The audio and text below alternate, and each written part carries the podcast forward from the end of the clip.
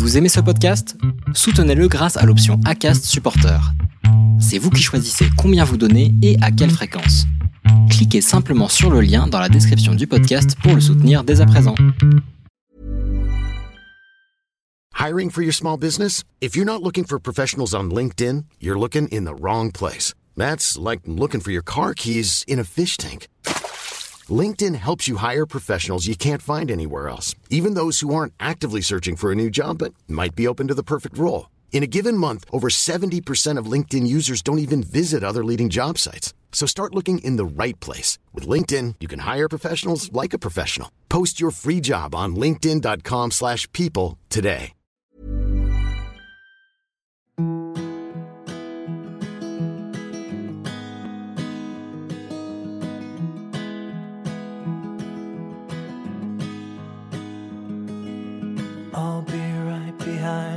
Josephine. I won't leave you in between. Bienvenue sur le podcast Les enfants vont bien. Je suis Constance, la créatrice et l'hôte du podcast. Dans la vie professionnelle, je suis doula. J'accompagne les futures familles dans la parentalité, mais ma vraie vie, c'est surtout celle de maman de quatre petites filles qui ont la chance d'avoir deux mamans. Le podcast est né d'un double constat. Le premier est qu'en France, nous devons rassurer sur le fait que les enfants issus de familles extraordinaires vont bien. Le deuxième est que l'accès à la parentalité alternative n'est pas sans soulever de nombreuses questions. Alors chaque épisode du podcast y apporte des réponses éclairées et constructives. Maintenant, place à l'épisode. Vous écoutez l'épisode 31 de la saison 4. Voici plusieurs semaines que je vous partage le lien d'une enquête qui me semble essentielle pour quantifier nos familles et qualifier nos parcours dans le monde de la parentalité. Cette enquête, c'est celle de l'INED, l'Institut national d'études démographiques, qui s'intitule AMP sans frontières. Son titre est très évocateur de son angle de recherche. L'idée est de recenser les personnes ayant eu recours à la PMA à l'étranger, quelle que soit leur configuration familiale et les raisons de ce recours. Plusieurs associations ont été intégrées à la conception du questionnaire, des associations qui apportent leur soutien aux parents solos, aux parents ayant recours à une GPA, aux parents LGBTQIA et aux parents ayant recours à une PMA. La réussite de cette enquête dépend de nous tous et de notre engagement à y répondre. Et nous savons combien il est difficile d'obtenir des données chiffrées concernant nos familles et combien elles sont sous-estimées dans le paysage public. Alors cette enquête est, à mon sens, une véritable opportunité pour nous de nous visibiliser. Pour que vous compreniez mieux les motivations des chercheurs qui sont derrière ce projet, j'ai invité Virginie Rosé, chercheure en infertilité, reproduction, genre, famille, santé et droits sexuels à l'INED, et Élise de la Roche-Brochard, chercheure en santé reproductive, fécondité, famille, conjugalité, santé et droits sexuels à l'INED aussi, afin qu'elles nous exposent le cheminement qui les a menés à développer cette enquête. Je vous ajoute ici le lien de l'enquête, n'hésitez pas à y répondre. Je vous souhaite une bonne écoute. J'ajoute juste que si ce podcast vous plaît et que vous souhaitez le soutenir, je vous propose de me retrouver sur ma page Steady. Vous en trouverez le lien en bio du compte Instagram du podcast, hâte les enfants vont bien podcast et en note de cet épisode. Bonjour Elise, bonjour Virginie. Bonjour. Je vous remercie beaucoup de vous être rendu disponible pour cet enregistrement. Ça me paraissait hyper important et nécessaire que bah, qu'on véhicule un peu d'informations sur cette enquête que vous menez parce que bah, c'est tout à votre honneur. Nous, on est très très très en attente. Alors je dis nous, euh, je parle de nous, euh, les familles concernées et euh, nous aussi le collectif famille, très en attente de chiffres. On passe notre temps à dire qu'on n'a pas de chiffres, qu'on n'a pas de données concernant nos familles et en fait, il y en a qui sont en train, il y en a déjà, et il y en a qui sont en cours de, récolte, on va dire, par le biais de votre enquête, qui est donc AMP sans frontières, dont le nom est AMP sans frontières. Est-ce que pour commencer, vous pouvez vous présenter? Alors, je m'appelle Élise de la Roche-Brochard, je suis chercheuse à l'Institut national d'études démographiques, l'INED. Je suis épidémiologiste de formation et je travaille sur les personnes infertiles ou qui ont recours à l'assistance médicale à la procréation en France. D'accord. Et tu travailles là-dessus depuis combien de temps? Alors, euh, je travaille dessus euh, depuis euh, ma thèse que j'ai soutenue en 2000, donc ça fait quelques années que, que, je travaille sur le sujet. J'ai mené entre autres une étude avec huit centres de PMA en France où on a étudié la trajectoire de 6000 couples qui avaient eu recours à la FIV en France. Et on et on s'est intéressé à la fois à ce qui s'était passé euh, dans le centre, est-ce qu'ils étaient arrivés à avoir des l'enfant qu'ils souhaitaient dans le centre, mais on les a également recontactés euh, huit ans après pour savoir euh, ce qu'ils étaient devenus. Et on a eu une grosse surprise, une bonne surprise. On s'est rendu compte qu'une proportion assez importante, une personne sur quatre qui n'avait pas eu d'enfant durant le traitement, étaient finalement euh, devenus euh, parents ensuite euh, naturellement. ils avaient eu une grossesse qui était survenue dans les années qui, qui avaient suivi. Et puis il y a d'autres personnes aussi qui étaient devenues parents en adoptant un enfant. Et donc au final, on a mis en évidence que 7 personnes sur 10 qui fait un traitement de PMA en France finit par avoir un enfant, que ce soit dans le centre ou après. Ah oui, c'est hyper intéressant. Ah, c'est hyper intéressant. Merci, Et Virginie? Donc, bah, moi, je suis Virginie Rosé. Je suis également euh, chercheur euh, à l'INED et je travaille euh, aussi sur toutes les questions sociales liées à l'infertilité, au recours à la procréation médicalement assistée, donc à la PMA et sur euh, d'autres sujets euh, plus proches, euh, enfin toujours sur la santé reproductive et sexuelle et les droits reproductifs et sexuels. D'accord. Et pareil depuis un, temps certain. Depuis quelques années, voire décennies également, oui, oui, oui. Donc vous êtes clairement deux personnes très maîtrisantes, très certainement beaucoup plus que la plupart d'entre nous. En tout cas, je parle vraiment sur la perception et l'évolution, on va dire, de, la situation depuis bah, les années 2000. Est-ce que parce que là, il y a une étude qui est menée, qui est en cours, mais je sais que vous avez mené d'autres études auparavant euh, concernant justement euh, ces données euh, autour de l'AMP donc à l'étranger. Est-ce que vous pouvez me raconter Vous étiez ensemble hein, toutes les deux quand vous avez mené la première étude, c'est ça? Oui, oui, toujours. Est-ce que vous pouvez me raconter du coup, bah, déjà comment vous est venue cette cette idée? Parce que à l'époque, donc je vais, je vais rien spoiler, mais en 2010, euh, c'était quand même encore relativement marginal. Donc, il fallait avoir l'idée de, de s'intéresser à ce sujet-là. Comment c'est venu pour vous? Ben, en fait, c'est venu d'une première étude euh, que euh, j'ai menée avec Magali Mazoui sur l'infertilité en France. Et là, on a interrogé euh, des euh, couples hétérosexuels qui euh, souhaitaient avoir un enfant et qui n'y arrivaient pas, dont, dont certains couples qui étaient déjà en démarche de PMA. Et dans cette étude, il y a certaines personnes qui se posaient la question d'aller à l'étranger, mmh. en fait. Et donc, on a essayé de se documenter un peu sur le sujet. Et on s'est aperçu qu'on n'avait rien en France pour comprendre, euh, enfin rien de concret, d'empirique, euh, qui permettait euh, vraiment de comprendre et d'analyser pourquoi les personnes partaient à l'étranger, comment, comment ça se passait, qu'est-ce que ça voulait dire sur la prise en charge en France. Et euh, alors que justement dans la littérature plus internationale, il y avait des travaux qui commençaient un peu euh, à émerger. On appelait euh, ça même à l'époque le tourisme procréatif, hein, qu'on a déconstruit par la mhm. suite. Mais donc du coup, voilà, en, en échangeant avec Élise, on s'est dit il faut absolument mettre une, une, étude en place pour essayer de comprendre en fait ce qui se passe, quoi.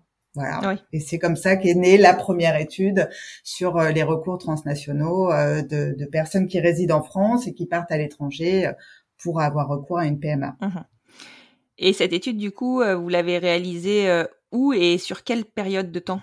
Alors, c'est une étude qui a été réalisée en 2010-2012 euh, c'est Virginie euh, qui, qui, a été sur, euh, sur le terrain, elle a été en Grèce, elle a été en Belgique et en Espagne. Mhm. pour interroger des, des, Français qui étaient dans des, dans des centres à l'étranger.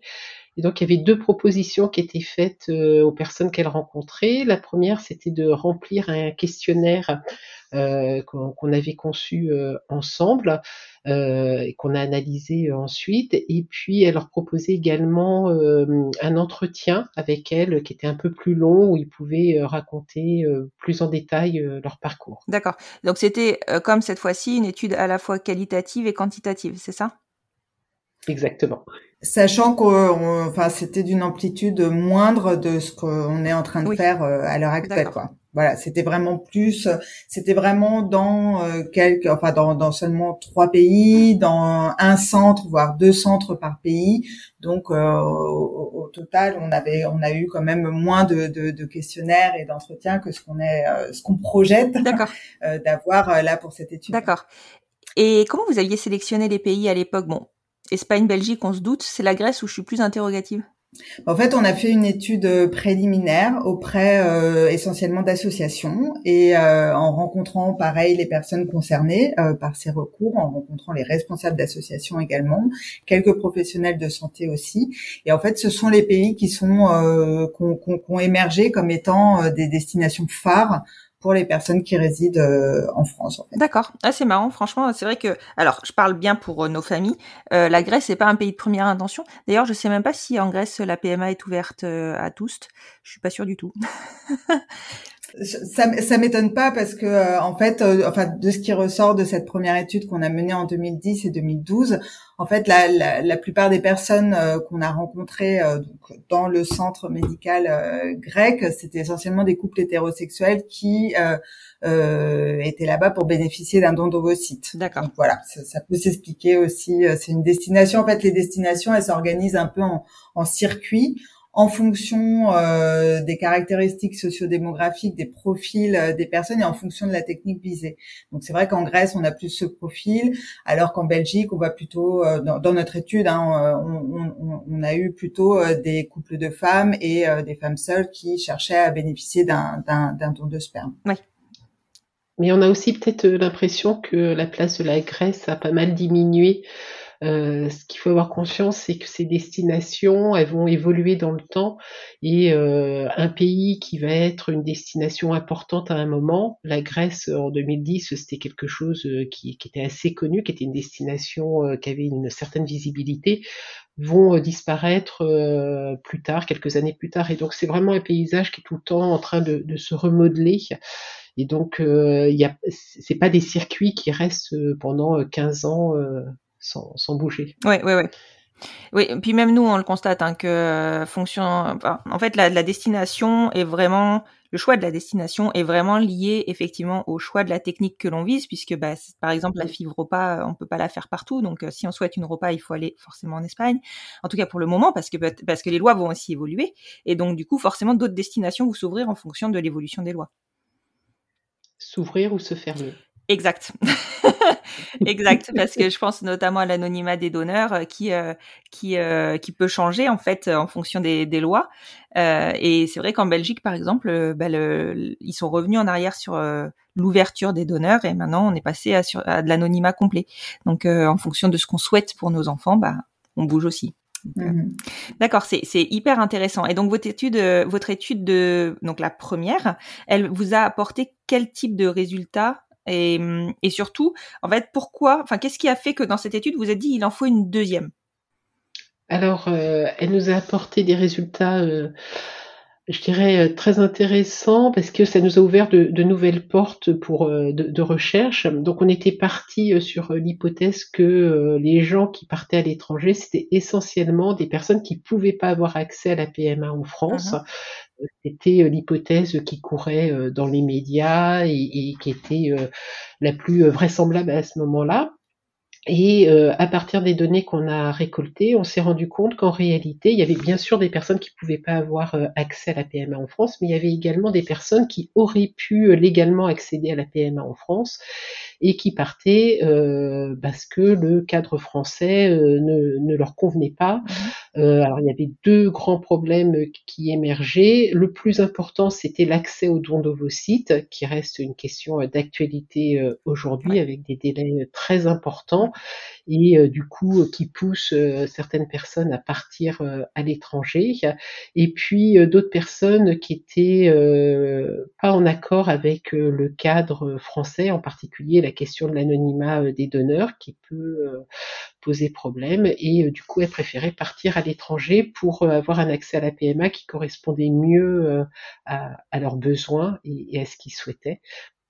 Et du coup, ça, c'était vraiment un résultat euh, important euh, qui, euh, sur lequel on a eu pas mal de retours. En fait, c'est cette question finalement du fait que accéder à la PMA, c'est pas qu'une question de légalité, c'est aussi accéder, enfin la possibilité de le faire concrètement. Donc la question des délais d'accès et puis la question d'être en accord avec le cadre qui est proposé légalement.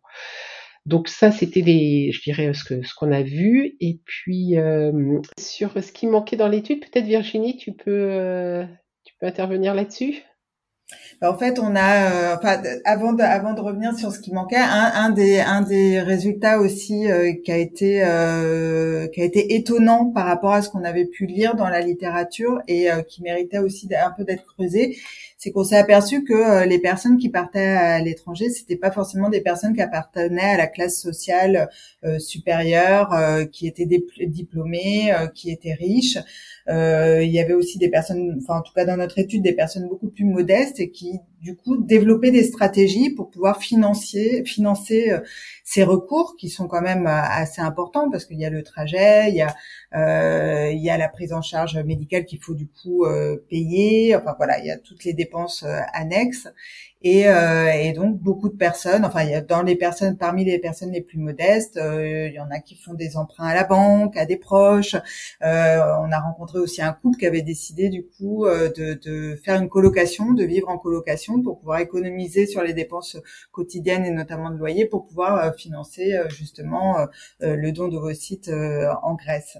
Donc voilà, donc on a ces deux résultats, le fait que des personnes qui auraient pu être prises en charge en France partent quand même le fait que bah, ça concerne pas, contrairement à ce qu'on a vu dans la littérature, euh, que des personnes voilà avec un certain profil euh, sociodémographique. Bah voilà, ça nous a interrogés et c'est vrai que nous on avait peut-être pas assez euh, de données pour avoir justement une description fine euh, des parcours, des trajectoires et notamment des caractéristiques euh, sociodémographiques. Et on n'a surtout pas, on n'avait surtout pas assez de, de, données pour estimer le nombre de personnes concernées. Et ça, c'est quelque chose qui revient souvent quand on nous interroge sur les recours, c'est mais combien sont sont, elles combien sont-ils à partir? Et, et c'est vrai qu'on n'a pas de données ces données n'existent pas, mais même elles n'existent pas euh, dans, dans, les autres pays euh, européens. Donc on s'est dit, euh, il faut faire quelque chose, il faut mettre en place une étude pour pour arriver mhm. à décrire scientifiquement, voilà, les profils des personnes concernées et à estimer le nombre de personnes concernées par année. Mhm. Et du coup, vous faites une distinction. Enfin, je suppose qu'il y a des questions qui ont été prévues pour distinguer les couples hétéros des couples homo qui se rendent à l'étranger, ou des femmes seules d'ailleurs. Alors le, questionnaire, alors pour euh, pour euh, revenir sur le, je vais répondre, mais d'abord pour dire, euh, on a on a du coup on a mis, on s'est aperçu dans dans la littérature, mais aussi euh, à partir de notre étude de 2010-2012, que Internet, c'était vraiment euh, euh, le lieu privilégié pour avoir des informations et puis pour organiser justement tous les recours, Internet et les associations.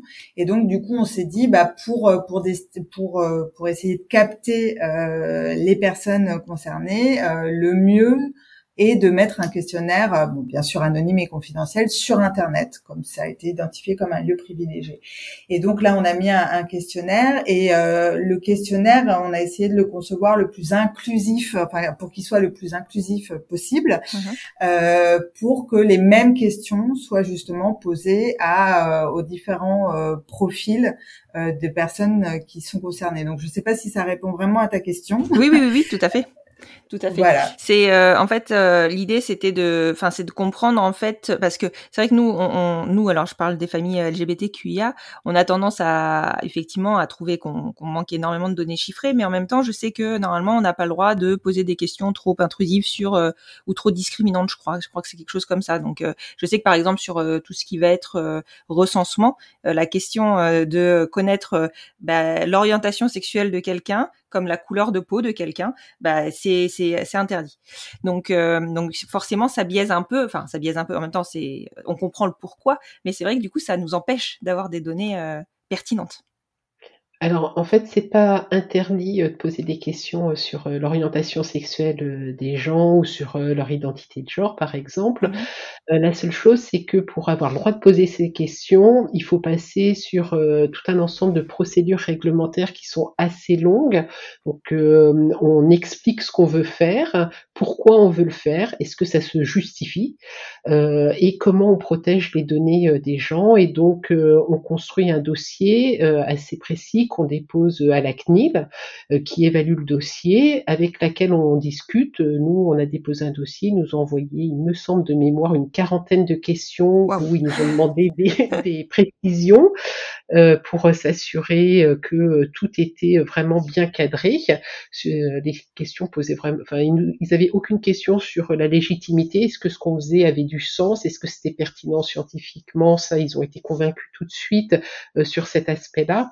par contre, ils avaient beaucoup de questions sur la protection des données où ils nous ont demandé des précisions et ils ont validé notre dossier. Donc, c'est vraiment des, des questions qu'on peut poser à condition euh, de euh, d'avoir un cadre qui est bien sécurisé où on est sûr qu'il n'y a aucun risque euh, qu'on puisse remonter aux personnes, en particulier évidemment pour notre enquête où c'est un sujet assez sensible hein, de, partir à l'étranger ou de faire venir du sperme en France. On, on interroge un peu toutes ces pratiques dans, dans l'enquête.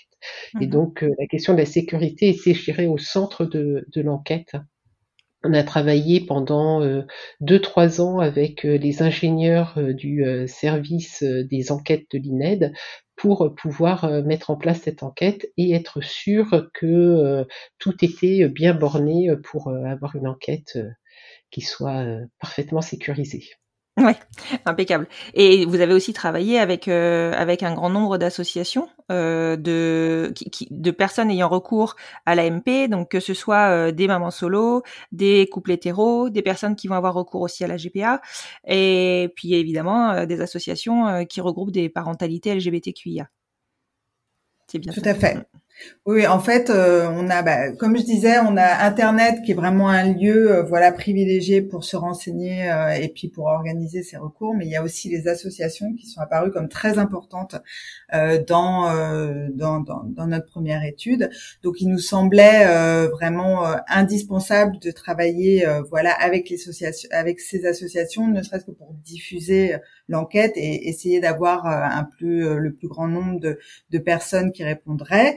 Euh, mais en amont, en fait, ce qui nous semblait encore plus important, c'était d'essayer de construire un questionnaire qui soit à la fois euh, au plus près de la réalité euh, vécue, euh, par les personnes justement qui partent à l'étranger, qui recourent à la PMA ou à, la GPA et, euh, et, euh, et, qui vont à l'étranger pour réaliser justement cette PMA, cette, GPA. Donc ça nous semble très important d'avoir voilà quelque chose d'ancré dans la réalité, mais tout en même temps qui soit pas considéré comme comme comment dire qui qui qui soit pas euh, je, le mot me revient pas, qu'il soit pas intrusif, trop intrusif, qu'il soit pas violent, que les questions soient le les moins intrusives et les moins violentes possible pour euh, les personnes concernées. Donc voilà, s'il y avait ce, cette double face en fait euh, à respecter, c'était très important pour nous. Et les associations sont les plus à même de, de nous conseiller et de réorienter nos questions si besoin pour être très très respectueux de ce côté-là. Mais dans l'équipe, il y a aussi des professionnels de santé pour les mêmes raisons, pour avoir vraiment quelque chose de très ancré dans la réalité et, et de et de respect euh, des personnes, parce que les professionnels de santé qui sont dans l'équipe, ce sont euh, des professionnels qui euh, ont travaillé ou travaillent à l'étranger avec une, une, patientèle française. Donc voilà, donc on a décidé de créer un, un consortium avec voilà des responsables d'associations, des professionnels de santé et des scientifiques pour euh, voilà avoir une enquête la plus pertinente, la plus solide scientifiquement, mais aussi la plus respectueuse et inclusive possible et qu'elle soit le moins dérangeante euh, possible pour les personnes euh, concernées. Mmh et, au niveau de la promotion de l'enquête et de sa diffusion, qu'est-ce que vous avez pu mettre en place? Parce que je suppose que c'est, ça reste une enquête scientifique, vous, vous restez un, un organisme scientifique. Euh, comment, enfin, je, je, me doute que c'est pas forcément simple de diffuser ce genre d'enquête. Comment vous avez fait? Qu'est-ce que vous avez mis en place? Alors c'est vraiment, euh, je dirais, euh, la partie la plus difficile euh, pour nous, c'est d'arriver à faire connaître l'enquête auprès des personnes concernées. Mmh alors, comment on fait? Eh bien, nous, en tant qu'institut de recherche, euh, on n'est pas les mieux placés parce qu'on n'est pas évidemment en contact avec les personnes concernées. Donc, on s'appuie encore une fois sur les associations. C'est vraiment des partenaires de cette recherche. C'est ce qu'on appelle, nous, de la recherche participative, c'est-à-dire qu'on travaille avec des personnes qui ne sont pas des scientifiques, donc ici des associations, pour concevoir la meilleure enquête possible, comme l'expliquait Virginie, mais aussi pour mener euh, l'enquête. Et donc, c'est les associations qui euh, font connaître euh, notre enquête en la diffusant auprès de leurs adhérents et adhérentes, en faisant des posts sur les réseaux sociaux. Et puis, euh, évidemment, on essaye euh, également aussi euh, d'intervenir au maximum. Donc, bah, on te remercie beaucoup de nous avoir invités dans ce podcast parce que c'est aussi pour nous l'occasion de faire connaître l'enquête et puis pouvoir répondre un peu aux questions pour expliquer ce que c'est que cette enquête. Donc, c'est extrêmement important pour nous d'avoir ce genre d'occasion pour pouvoir échanger sur l'enquête. Je vous en prie, mais pour nous, c'est trop important aussi de commencer à avoir des données et de et puis et de pouvoir euh, se, baser sur des choses scientifiques, enfin sur des chiffres ou sur euh, des études scientifiques pour euh, bah, apporter des confirmations parce que ça ne va faire que confirmer ce qu'on sait déjà, mais des confirmations que bah, nos familles vont bien, que nos enfants vont bien. Alors là, en l'occurrence, c'est pas le, le, sens de l'enquête, vous êtes plutôt sur le l'amont, sur le comment on conçoit nos familles, mais ça prouve bien que en tout cas, on mène des projets qui sont hyper riche certes, mais assez lourd euh, en termes d'organisation et d'investissement, parce que ces enfants, on les désire plus que tout. Je pense surtout que c'est des, des, projets qui sont extrêmement réfléchis. Mm. Euh, dans, dans, tous leurs aspects et, c'est vrai que probablement ça fait euh, une spécificité, un contexte où on accueille l'enfant dans, dans, un projet qui a été vraiment pensé parce que c'est des familles qui font face à des questions que l'on se pose pas d'ordinaire. Donc euh, effectivement, euh, c'est probablement un accueil de l'enfant euh, qui est très riche, comme tu dis. Est-ce qu'il y a eu toutes ces questions qui, qui ont accompagné, je dirais, la venue de l'enfant? Oui, complètement. Bah, on est convaincu. mais on sait qu'il faut convaincre pas enfin voilà qu'il n'y a pas que nous à convaincre donc forcément c'est tout c'est ce type de d'études enfin nous on vous remercie parce que on, est, on est vraiment en attente de, bah, de, de voilà, de, de, de, la considération, même de la visibilisation de nos familles. Et, jusqu'à présent, le fait qu'il n'y ait pas d'études, ça voulait presque dire qu'il n'y avait pas, enfin qu'on était hyper marginal. C'était nos familles étaient marginales quoi. Donc euh, donc voilà. Donc du coup pour euh, pour résumer, on peut retrouver euh, donc votre enquête sur le site AMP sans frontières. Le lien de de l'enquête est sur le site AMP sans frontières. Moi, je le remettrai de toute manière en lien euh, de la diffusion de cet épisode et puis je le remets régulièrement euh, en story. Le collectif Famille le fait aussi et puis toutes les associations euh, que, dont on a parlé. Alors, on n'a pas cité le nom de chaque association, mais tout, enfin, globalement, la représentativité est bonne de toutes les de toutes les typologies de, de familles et de de modes de conception. Donc ça, voilà, je pense que là, on commence à vraiment avoir une bonne une bonne diffusion. Je vous remercie beaucoup, Virginie et Elise. C'était un vrai plaisir. Moi aussi, ça m'a fait Merci à toi. découvrir cette enquête, le, un petit peu les dessous. C'est hyper intéressant. Merci beaucoup. Merci beaucoup. À très bientôt. Au revoir. À bientôt. Au revoir. Au revoir.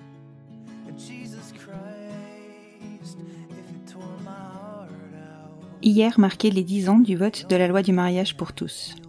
Le 23 avril 2013 était une belle revanche sur ces marées humaines qui ont déferlé sur la France pour donner leur avis sur un droit qui ne les concernait pas. À cette époque-là, Juliette avait seulement quelques mois et nous étions extrêmement reconnaissantes aux personnes ayant défendu nos droits, que ce soit durant les manifestations, au cœur des débats, dans l'hémicycle, mais aussi et surtout à celle qui s'est engagée dans ce combat, Christiane Taubira. À la tournure de cette phrase, vous pouvez comprendre que nous ne nous sommes pas mêlés à ces manifestations. Nous avions trop peur pour Juliette. Nous ne voulions pas la brandir comme un étendard et probablement la mettre en danger durant ces manifestations. Aucun jugement de ma part pour toutes nos familles qui ont défilé pour se visibiliser, bien au contraire. Il en fallait du courage. Et nous ne l'avions pas à ce moment-là. Vous connaissez l'adage, pour vivre heureux, vivons cachés. Nous l'appliquions à la lettre.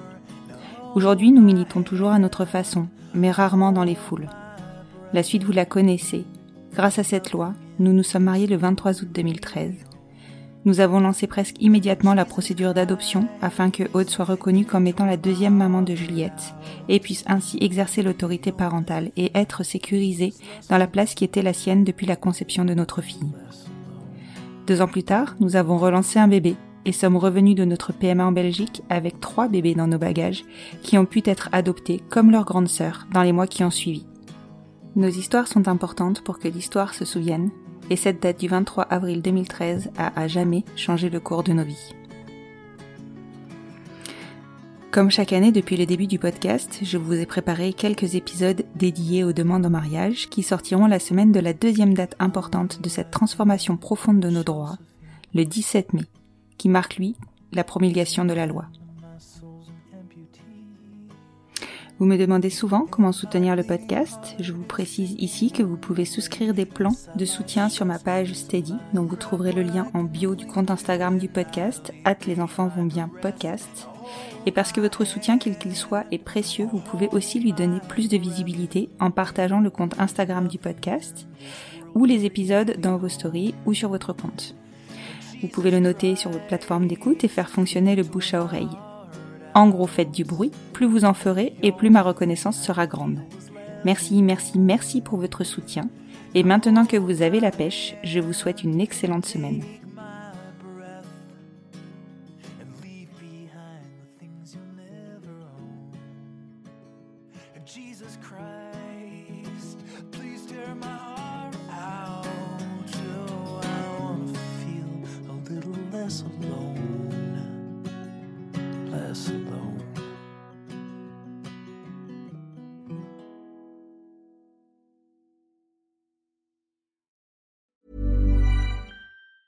Even on a budget, quality is non-negotiable. That's why Quince is the place to score high-end essentials at 50 to 80% less than similar brands. Get your hands on buttery soft cashmere sweaters from just 60 bucks, Italian leather jackets, and so much more. And the best part about Quince, they exclusively partner with factories committed to safe, ethical, and responsible manufacturing. Elevate your style without the elevated price tag with Quince. Go to quince.com/upgrade for free shipping and 365-day returns.